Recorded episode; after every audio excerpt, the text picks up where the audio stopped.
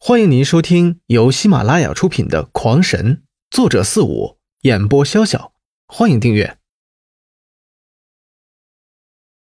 第四十四章，几人应命，这次不敢再像之前那般狂遁无阻，而是改为摸索着前行，再次向前走了五六里地，却依旧没有走到那小潭边。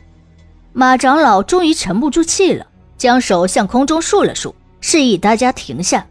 然后对着周围大喊：“阁下真是好手段，不妨出来吧。”马空话并没有看出什么端倪来，他其实感觉这是一个幻术阵法，但是为了不再搞出笑话来，他还是决定先出声证护一下。马师兄，你怎么知道这是对方的手段呀？这时，他身后的一个黑脸稍胖的老者。走上前来，一脸崇敬的问道：“曲清风，亏你还是我长虹门长老，连这点小伎俩都没有看出来。”马空话一脸不屑的用鼻子哼了一声，其实心里却在暗骂：“你个傻逼！我只是敲山震虎，你还当真了？”快看那人！正在这时，那名叫曲清风的。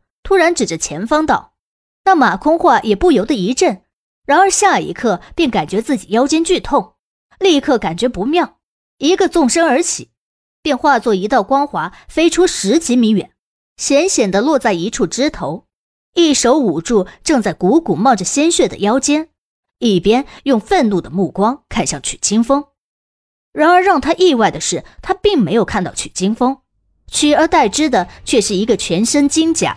背生六臂，两臂持一对宽约三尺的螳螂齿刃，后四臂都是拿着长约四五米，仿佛用何种动物牙齿炼制而成的巨大长弯刀，那样子极为狰狞恐怖。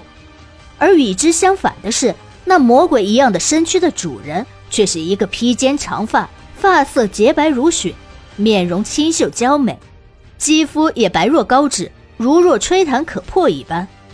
让女人看了都心生怜爱之心，而男人看了心中也不由悸动的美丽男孩。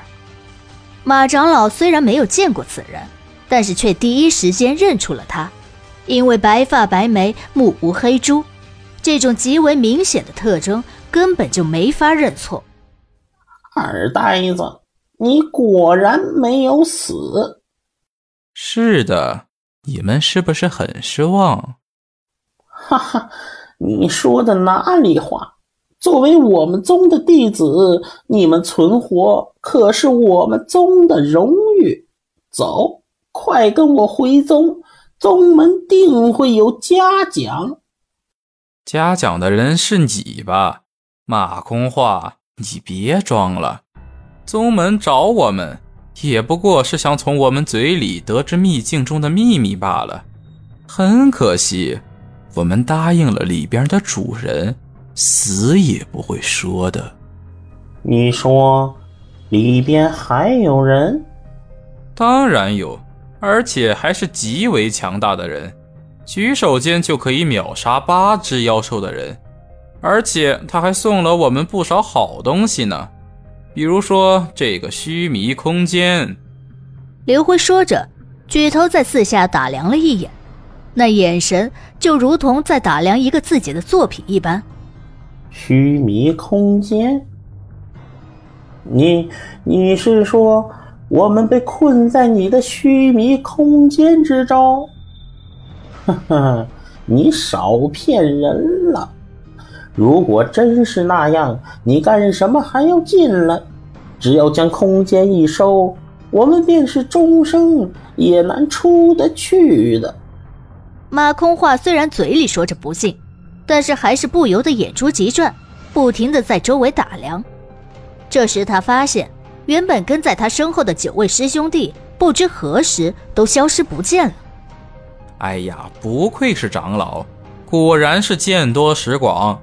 其实我也想那般省力，只是我身上只有一件宝物，而在你们身后。少说还有一百多个高手，我的功法一下子无法困住那么多高手，所以只有辛苦一下，跑进来杀死你们，然后再对付后边的来人。一百多人，你什么意思？没什么意思。有句俗话，不知道你听过没有？“螳螂捕蝉，黄雀在后。”听众朋友们，本集已播讲完毕，请订阅专辑，下集更精彩。